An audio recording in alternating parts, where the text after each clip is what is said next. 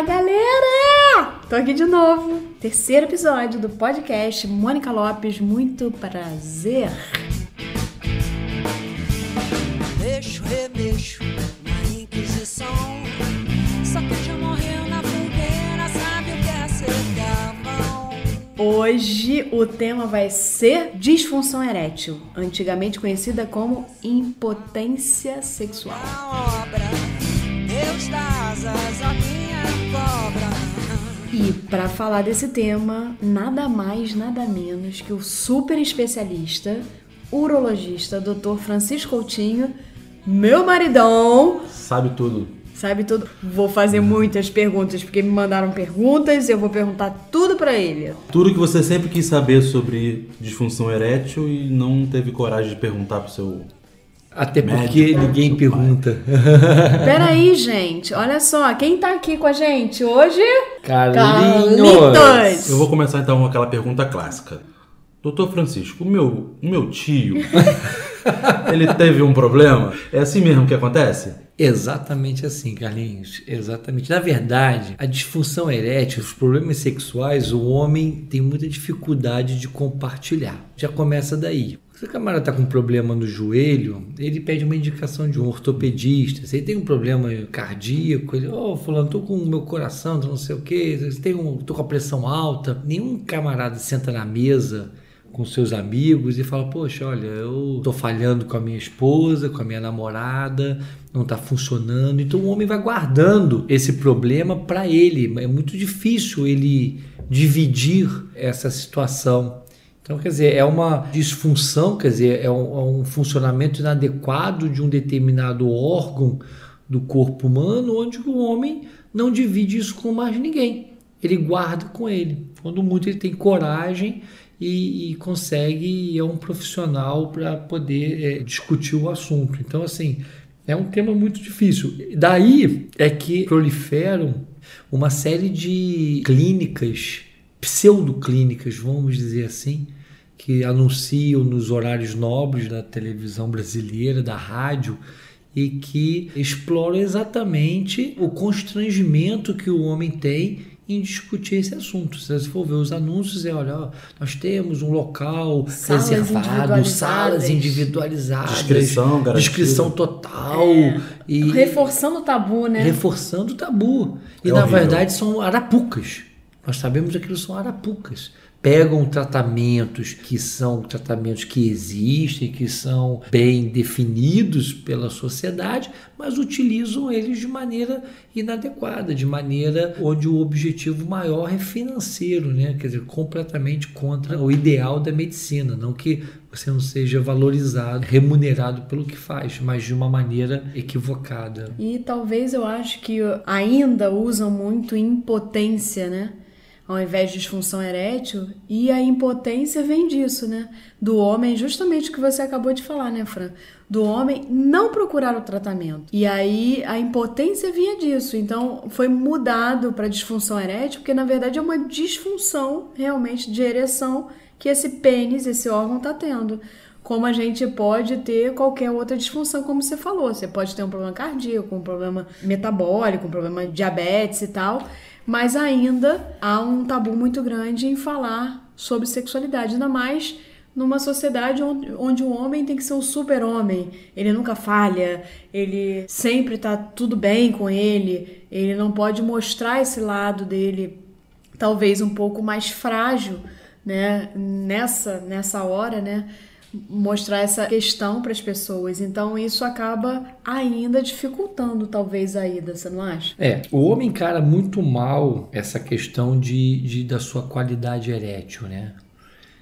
Existem estudos, eh, um estudo muito famoso de Massachusetts, já tem pelo menos umas duas décadas esse estudo, mostrando que um homem acima de 40 anos ele tem 50% de chance de ter algum grau de disfunção erétil, seja ela leve, moderada ou grave. Obviamente que o homem mais jovem tem uma disfunção mais leve. Então você vê a população que sofre com uma redução da sua qualidade erétil é muito grande. Eu costumo comparar a ereção à visão. Então o homem, o ser humano vai perdendo a visão no decorrer da vida. Ele vai diminuindo a sua qualidade visual. Ele vai precisando, ele vai colocando o seu óculos. Ele põe um óculos com de um grau, depois coloca de do um e meio, dois, três, e vai, vai subindo. E vai colocando, vai corrigindo algo que vai lhe faltando de maneira supernatural. Só que ele não consegue enxergar isso com outro órgão, que é o pênis, que é, é um órgão de tal semelhança quanto a visão, que com o decorrer dos anos vai também diminuindo a sua qualidade. Então, o homem tem muita dificuldade de abordar isso, de compreender que a qualidade erétil vai reduzindo e que ele pode lançar mão de terapias para poder corrigir. Ou seja, nós podemos lançar mão dos óculos, vamos dizer assim, para o pênis. Só que não fazem, tem uma dificuldade grande, até porque, porque envolve toda essa questão que a Mônica falou, do homem, do super-homem. Quer dizer, essa, a mídia, a sociedade, você não vê o, o 007 depois de uma de lutar, de pular de um helicóptero, de cair de, de não sei quantos metros e etc. À noite ele vai namorar. Ainda eh, dá per- umazinha. Vai dar, Pô, exatamente. possível, né? Você não vê o 007 e fala assim, pô, na boa, hoje não, Não sei o que rolar. aconteceu, não vai rolar, ele não tá Tô funcionando. estressado. Não tá. Então é essa questão falocêntrica do falo que tem que estar sempre pronto e preparado, né? Então é complexo. E a Sem gente contar. volta ao episódio 1, né? Eternamente a sociedade ocidental penetrativa. Como isso tá na base. Foi legal isso ser o primeiro episódio, né? É, Que deu uma, uma mapeada, né? A gente tá falando. Mas é verdade. É, mais ou menos depois de quantos episódios de disfunção, quantas brochadas. Falha, né? Uma falha. Vou falar o termo popular. Quantas, depois de quantas brochadas, em média, o homem se convence que ele precisa de ajuda? Ô Carlos, não, isso não existe um- uma regra, não existe um, um parâmetro. Quer dizer, na verdade, toda vez o indivíduo pode, ele pode falhar, né? Porque se a palavra brochar, a gente já vai igual da impotência, né? É um termo Broxante. broxante. o homem falhar, ele pode falhar dez vezes. Se não incomoda ele e se não incomoda a parceira, não tem problema, tá entendendo? Ou seja, falhar é algo que pode existir. Só existem dois tipos de homem no mundo: o que falha e o que mente. Então, em algum momento, ele vai falhar. E a gente nota que os indivíduos mais preocupados com a sexualidade, homens que gostam e se preocupam com a vida sexual, homens que têm uma preocupação com o prazer da sua parceira ou do seu parceiro, que seja, eles são mais suscetíveis à dificuldade porque eles criam uma carga de ansiedade maior. E a ansiedade gera alterações na vascularização peniana, diminuindo o fluxo sanguíneo peniano, que vai diminuir a qualidade da ereção. As pessoas encaram como o pênis como se fosse um, um termômetro de amor ou um termômetro de masculinidade. E nenhuma das duas coisas são verdadeiras. O indivíduo pode ter desejo nenhum por uma parceira e ter um pênis super ereto e estar completamente apaixonado por outra e ter falhas. Como o indivíduo pode ser homossexual e ter o seu pênis funcionando perfeitamente, e o indivíduo ser um heterossexual e etc., e ter o seu falhas, falhas penianas. Então, isso não tem coisas que não tem nada a ver uma com a outra. Você falou uma coisa no início que me deixou um pouco confusa. Você falou assim, um homem que tem preocupação com seu parceiro ou com sua parceira, do prazer e tal, tendem a ter Não é que ele, não, não, não, eles tendem a ter uma maior dificuldade sexual, não é isso, expressei mal. Quando falham, eles se preocupam mais.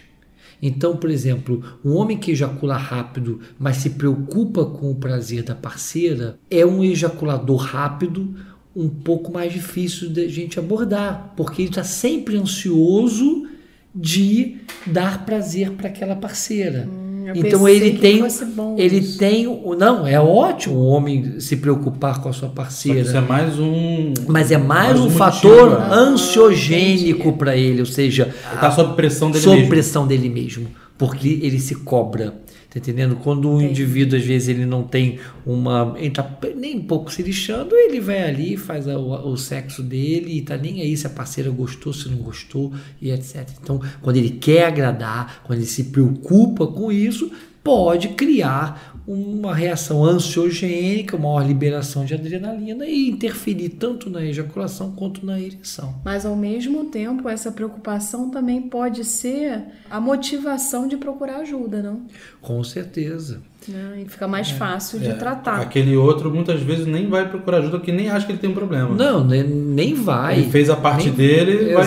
Exatamente. acabou. Ele acha que tá tudo certo com ele. É aquele camarada que começa a ter alguma dificuldade de ereção, ele ejacula rápido porque para ele é melhor acabar. Hum. E aí ele acabou, ele está satisfeito, ele vai dormir. Você começou a falar que, assim, que os homens, a partir dos 40 anos, por esse estudo que você citou, podem ter algum grau de disfunção erétil. E, assim, muita gente pergunta, e eu vou reproduzir aqui, né? O que que leva, o que que pode levar à disfunção erétil? Bom, é- o pênis é um órgão vascular. Então, para ele funcionar, você tem que ter uma boa integração vascular, neurológica, hormonal, tecidual. Você tem várias causas para uma disfunção erétil. Então, ela pode ser de origem vascular, a aterosclerose, indivíduos que são sedentários, dislipidêmicos, ou seja, com colesterol elevado, triglicerídeos elevados, vão ter maior depósito de placas nesses vasos e vai diminuir a circulação peniana. Indivíduos diabéticos, você vai ter a diabetes, é o maior inimigo da ereção porque causa alterações vasculares e neurológicas. Então ele vai ter também algum grau de disfunção erétil. Indivíduos que tenham a diminuição dos seus níveis de testosterona por uma chamada uma andropausa, né, que seria, a gente não usa muito esse termo, a gente usa mais o termo chamado DAEM, que é declínio androgênico do envelhecimento masculino. Não é andropausa porque não tem uma pausa, ele é gradual, mas também vão ter alterações. E alterações teciduais, existem doenças penianas, doenças de Peyronie, que é uma fibrose peniana.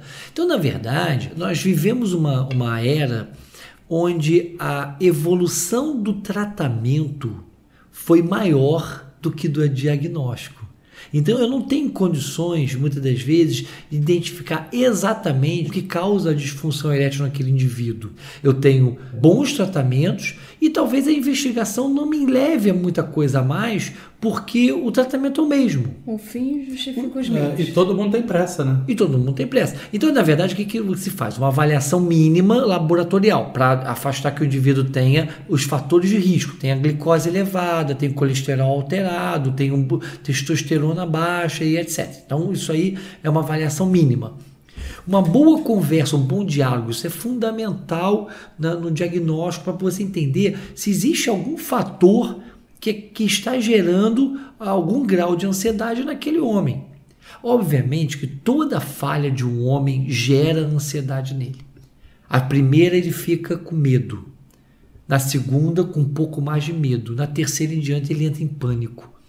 E é isso que acontece normalmente com os homens. Quando começam a falhar, nós falamos até no primeiro podcast, ele muda o foco dele, ele para de se preocupar com a parceira e passa a se preocupar com o próprio pênis. A relação passa a não ser dele com a parceira ou parceiro e passa a ser dele com o seu próprio pênis. E é muito comum isso, Francisco, de você identificar no consultório que aquela dificuldade dele é emocional ou é, É, você- diretamente liga, tá diretamente ligado a algum tipo de ansiedade? Você vai descartando as situações. Se chegar no meu consultório, um homem acima da sexta década de vida, com diabetes, com hipertensão, com colesterol alterado e etc., provavelmente o componente orgânico desse homem está justificado. Ele tem vários fatores de risco para a disfunção erétil.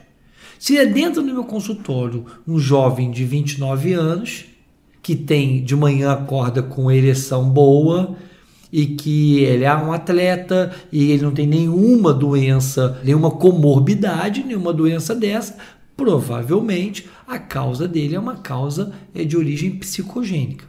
Obviamente que alguns indivíduos têm uma disfunção erétil de origem psicogênica, ou seja, psicológica, e alguns indivíduos têm de origem orgânica, mas todos que têm de origem orgânica, obviamente, eles têm também um componente psicológico. Se você não está seguro com a qualidade erétil, Pelo menos na ter- segunda vez. a segunda vez ele vai ter. Então, isso que ocorre, né? Então, na verdade, a avaliação da disfunção erétil, ou seja, o que você precisa avaliar num homem é muito simples, é muito fácil. é bem identificável. E o tratamento também. Então, em relação aos tratamentos, a gente sabe que tudo começou com Viagra, em relação à medicação, né, que foi realmente um divisor de águas na vida sexual do homem, assim como a mulher teve o seu divisor de águas, que foi a pílula anticoncepcional em relação à sexualidade feminina, realmente foi algo que ajudou muito a mulher a descobrir o seu prazer depois da pílula anticoncepcional, que ela parou de ter várias outras preocupações, né? Como gravidez indesejada, por exemplo, principalmente naquela época. E aí a gente sabe que tem vários mitos em relação aos medicamentos. Ainda hoje. É impressionante. Eu preciso perguntar isso para você. Eu sei que que você já respondeu isso um milhão de vezes, mas no podcast vale a pena a gente saber, porque, gente, o que eu ouço de pessoas sofrendo por causa desses mitos, de mulheres dizendo. Eu não aceito meu marido tomar uma medicação porque o sexo vai ficar artificial. Ou, não, mas se tomar medicação, Deus me livre, ele pode morrer do coração.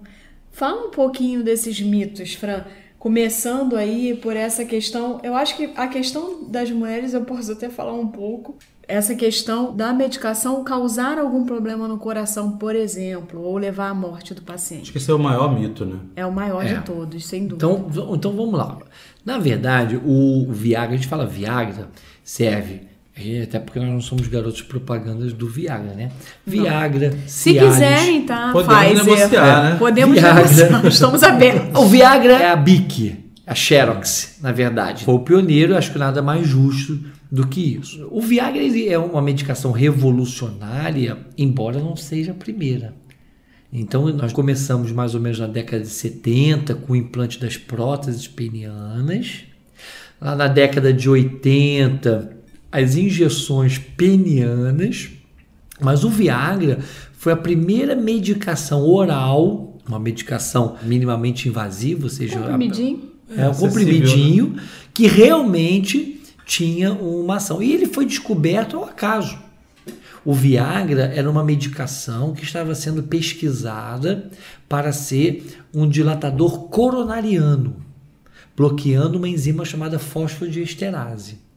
E no decorrer das pesquisas, eles identificaram que ela bloqueava uma enzima, uma fosfodiesterase, que existe em vários tipos, normalmente cinco tipos, os mais usados, e ela bloqueava a fosfodiesterase eh, 5, que ela estava mais contida no pênis. Então, nas pesquisas clínicas, os homens começaram a relatar melhora da sua performance sexual. Eles estavam sendo pesquisados para avaliar dilatação coronariana, igual algumas medicações como isordil, monocordil e, e, e sustrate, que eram medicações hoje em dia são muito pouco utilizadas, porque hoje em dia qualquer coisa bota-se um stent, mas elas eram muito usadas para os pacientes com insuficiência coronariana. Então o que aconteceu? É, o Viagra foi descoberto que ele atuava no pênis e na fase inicial dele não foi dada essa devida atenção. Então, homens que usavam os chamados nitratos, que eram essas substâncias, e que usavam Viagra ao mesmo tempo, existia então um sinergismo, uma Interação, uma né? interação entre essas duas drogas, causava uma queda severa da pressão arterial e esses pacientes, alguns pacientes morreram realmente. Mas a única contraindicação para o uso do Viagra e da família do Viagra, porque o Viagra é o seguinte: se o indivíduo pode usar o Viagra, ele pode usar todos. E se ele não pode, não pode usar nenhum. Então, Viagra, Cialis, Levitra e etc. é, é, tem essa característica, elas mudam a fórmula com muito pouca diferença é, de resultados. Hoje em dia, a gente sabe que apenas indivíduos que tenham uma condição cardiovascular muito comprometida, onde o, o próprio sexo é proibitivo, é perigoso para ele, ou que tem uma instabilidade, o indivíduo sofreu um infarto tem dois, três meses. Então, essas situações, essa medicação deve ser evitada. E quando ele usa o nitrato, isordil, monocordil, sustrate, que são exemplos de nitratos, então tem uma contraindicação absoluta para o uso dessa medicação. Fora isso, essas medicações elas são vasodilatadoras. Eles causam vasodilatação, uma dilatação dos vasos sanguíneos. E isso é ótimo para o coração. Então o indivíduo, o máximo que ele vai ter é dor de cabeça, nariz entupido, uma vermelhidão no rosto e às vezes até uma palpitação. Essa palpitação decorre de uma reduçãozinha da pressão arterial e uma compensação do coração batendo um pouquinho mais forte para compensar. Nada demais. Então essas medicações são extremamente eh, seguras. Então medicação Seguras se se sob supervisão Supervisão médica, né? Isso é Obviamente, importante, porque isso o que tem de, na internet de medicação, vendendo medicação falsificada, é um absurdo isso. Então, cuidado, E é tá, muita gente? gente que usa sem prescrição. Né? É, existe uma, existe uma questão que é o uso recreativo da medicação. Isso é um perigo. Por quê? Obviamente, a ereção peniana ela não é sempre da mesma maneira. Um dia você tem uma qualidade erétil maior, um dia você tem uma qualidade erétil menor. Isso pode estar relacionado a quê? Cansaço físico, um dia você está mais cansado, até. estímulo. Tem dias que o sexo flui melhor e às vezes sem explicação nenhuma você tem uma qualidade de ereção melhor.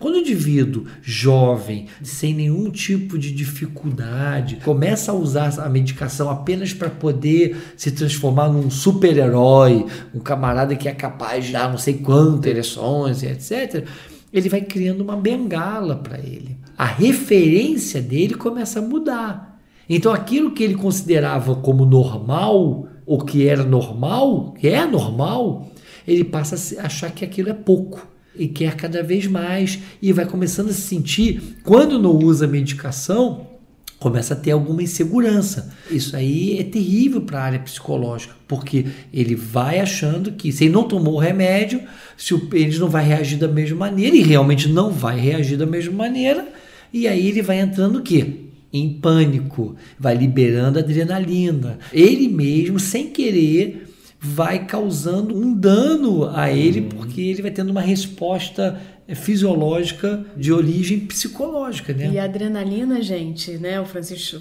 falou algumas vezes, a adrenalina ela é inimiga da ereção, porque a ereção ela precisa que os vasos sanguíneos ali do pênis Se abram. se abram para entrar o sangue para o pênis ficar ereto, né? Se preencher desse sangue.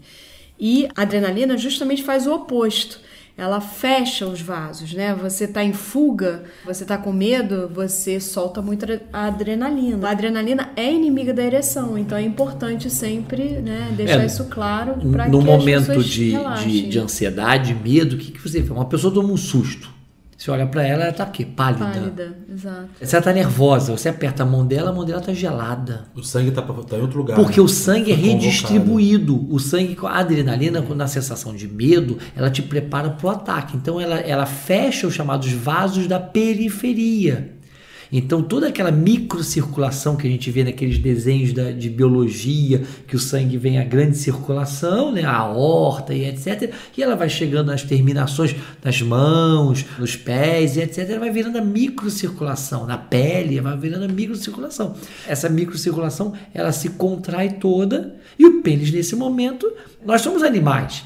Então vamos imaginar os nossos antepassados, se ele estava sob risco de, de ser comido por um tigre dente de sabre. Ele não estava preocupado em copular, ele está preocupado em fugir. É fisiológico, isso é normal. O nosso organismo não evoluiu para acompanhar o nosso desejo, nossa fantasia. Exatamente. Ele não sabe diferenciar. Eu tô com medo porque eu vou ser assaltado, eu tô com medo porque eu tô prestes a morrer, ou eu tô com medo porque eu vou falhar e não vou saber o que dizer. Agora, uma pergunta. A interação dos remédios, né, tipo Viagra, com drogas? Álcool, cocaína, maconha, como é que é isso? Bom, com, com o álcool, algumas medicações, principalmente o Viagra, que é a primeira delas, ela é mais suscetível a, a, a uma interação, mas não uma interação de, de dano, mas de baixa resposta. Então, o indivíduo que consome o álcool e toma um Viagra, ele pode ter um retardo da resposta. Então, ele toma hoje à noite, vai acordar com o pênis ereto, mas à noite ele vai. ele- tanto a, o álcool com ela ou com ele, hein, quanto gente? a a, a alimentos muito gordurosos. Algumas outras drogas um pouco mais evoluídas, o lev- levitra, por exemplo, o Cialis, é- essa interação ela é, ela é menor, não faz tanta diferença. Em relação a drogas, existe uma interação em si. Tá entendendo? Obviamente, por exemplo, a maconha. A maconha aumenta a sensibilidade do indivíduo. Se ele está seguro, ele vai se manter seguro. Se ele está inseguro, ele vai ficar super inseguro. A cocaína é um vasoconstritor. A cocaína ela não é uma droga igual a nicotina, não é uma droga adequada para a prática eh, sexual, porque é um vasoconstritor. O vasoconstritor ele, ele Fecha os fecha vasos. os vasos, não é uma uma medicação ideal. Embora os jovens usem Viagra com Red Bull, com etc. de drogas. Mas talvez é porque sejam jovens, né? Aí no É, final das contas acha das que tá contas tudo, tudo lindo funciona e e ele etc. tá confuso, na verdade, na verdade, porque ele é jovem, qualquer É. coisa que ele faça vai dar certo. Uma, uma coisa in- interessante dessas medicações, o Viagra, ele é um facilitador da ereção. Ele não é um indutor da ereção. O indivíduo tem o estímulo sexual, ele libera determinadas substâncias que vão levar ao relaxamento dos vasos sanguíneos penianos, só que parte dessa substância ela é metabolizada, ela é destruída por uma enzima, que é chamada fosfodiesterase 5. E o Viagra então inibe essa enzima.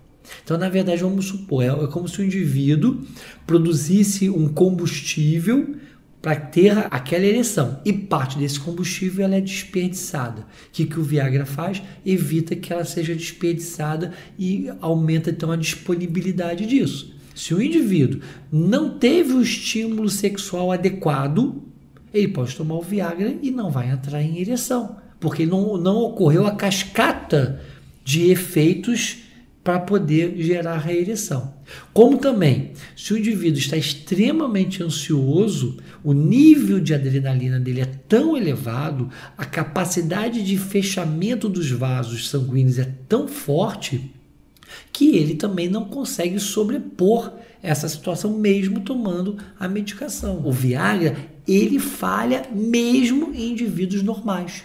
O indivíduo, às vezes, ele não tem nada orgânico, mas ele tem uma, uma, tá com uma ansiedade muito grande, ele toma um comprimido e falha. Ou tá com uma parceira um parceiro que assim saiu, mas não rolou a química.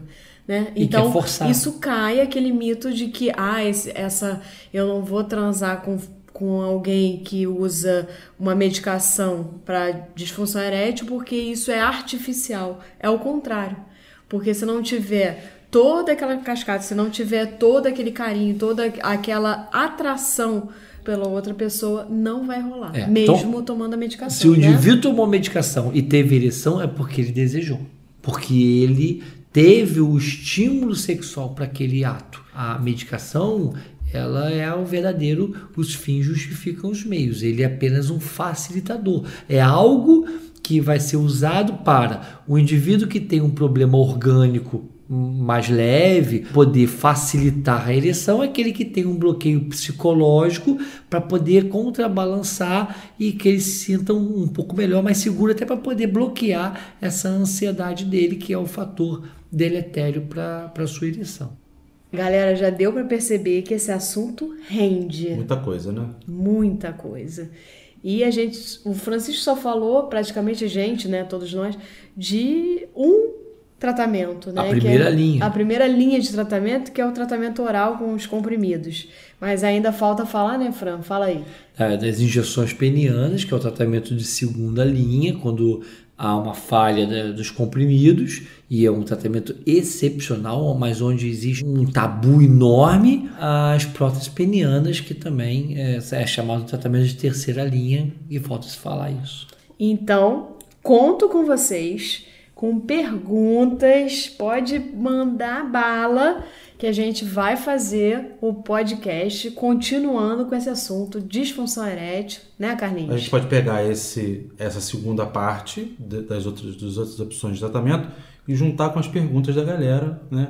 Muita gente tem milhões de perguntas. Eu fiquei aqui cheio de perguntas para fazer. E já tem alguma familiaridade, né? Tanto convivo com vocês. Imagina a galera que tá ouvindo aí, tem um monte de gente com um monte de problema, ou o tio de alguém, o irmão de é. alguém também tá valendo, né? Pode falar em nome do seu parente, do seu amigo. Importante é a gente tirar esses grilos da cabeça, né? Isso. A gente sabe que muito do problema é exatamente esses grilos, mas tem também as questões físicas que precisam ser sanadas, né? E tem muito tratamento, né? Como você já disse em outro podcast aqui, é muito eficaz, né? Muita gente sofre e não precisava estar Não sofrendo. precisava.